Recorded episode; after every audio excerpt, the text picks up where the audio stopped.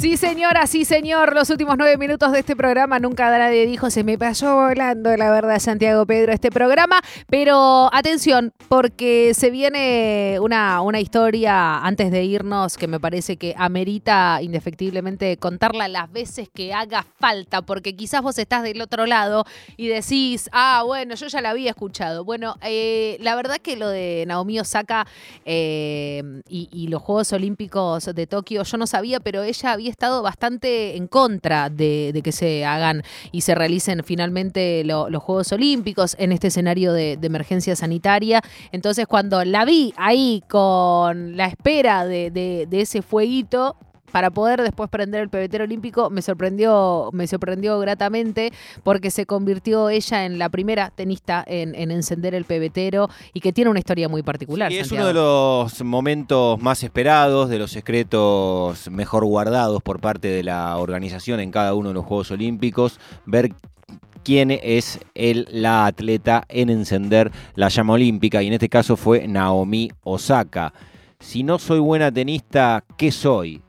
Con esa frase vende su documental en Netflix. Recomendamos fervientemente, sí, claro. Eh, notable deportista japonesa. Eh, el viernes fue un día que mm, sin dudas quedará para siempre en la memoria de Naomi Osaka, referente para el tenis femenino de Japón y del resto del mundo. En Japón recibió la llama olímpica en, manos de su atleta quizás más reconocida eh, en el mundo. no, no había una opción más importante que, tuviera Japón que Naomi Osaka, que como dice Natu, tiene además una historia muy particular. Sí, porque Naomi es la cara más visible del deporte japonés en un deporte tan globalizado como, el tenis femenino, donde también Estados Unidos y Rusia, por ejemplo, han sido grandes líderes. Y la nipona ha conseguido levantar cuatro Grand Slam a, su, a sus 23 años, eh, digo, dos Open de, Australia y otros dos de, los Estados Unidos. Una tenista muy joven de edad, pero no así su cabecita, ¿no? Porque va con, con otra velocidad, con pensamientos muy firmes y ella es una representante también del activismo contra el racismo, eh, porque ella lo ha vivido en carne propia, porque ella lo ha vivido en el ámbito de lo privado, ella lo ha vivido en su hogar, en su propia familia, viendo cómo la familia de su madre eh, no aceptaba a su padre por su color de piel. Claro, ella nació en octubre del 97, es hija de Leonard Francois, que es de origen haitiano, y de Tamaki, que es oriunda de Japón. De niña se mudó al continente asiático junto a sus padres y su hermana eh, para luego instalarse en Nueva York, aunque deportivamente, más allá de que vivió durante toda su niñez en los Estados Unidos, ella eligió representar a su nación, que es Japón. Sí, y sabes que hace unos meses eh, Naomi estuvo también en el centro de las polémicas porque tuvo una actitud que eso obviamente después eh, desembarcó en, en una sanción porque decidió no hablar con los periodistas después de lo que fue un partido por Rolanga.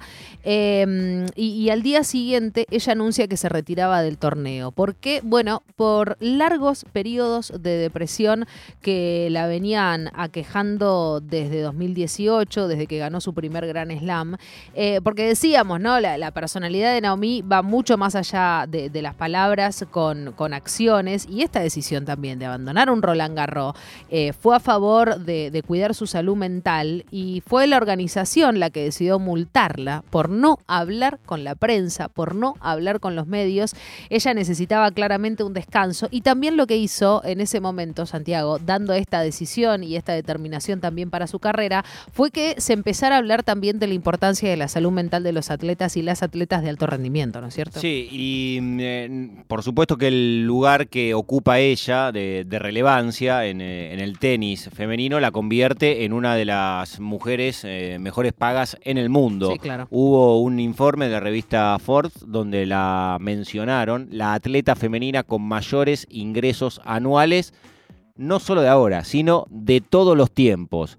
También fue nombrada la octava atleta, hombre o mujer, con mayores ingresos por patrocinio. Eh, la revista Times la incluyó en la lista anual de las 100 personas más influyentes del mundo en 2019 y en 2020. Trancu, mi ciela, trancu. Bueno, y eh, nos tenemos que ir despidiendo, pero a ver, también lo que hay que decir es que fue campeona en individuales de, cuatro torneos de Grand Slam, campeona ya eh, reinante de los abiertos de Estados Unidos y Australia, ganó sus dos primeros títulos de Grand Slam en torneos consecutivos, en el abierto de los Estados Unidos en el 2018 y también en Australia 2019.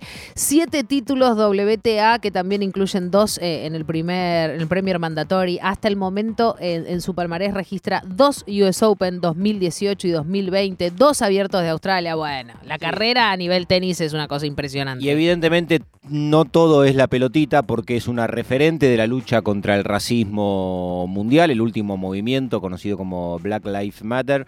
En 2020 fue la primera gran figura del tenis que protestó abiertamente contra el crimen del afroestadounidense George, Floyd, exactamente, que luego lo impulsaron los jugadores de la NBA. Y que se desparramó también. Primero a poner el cuerpo fue Naomi Osaka.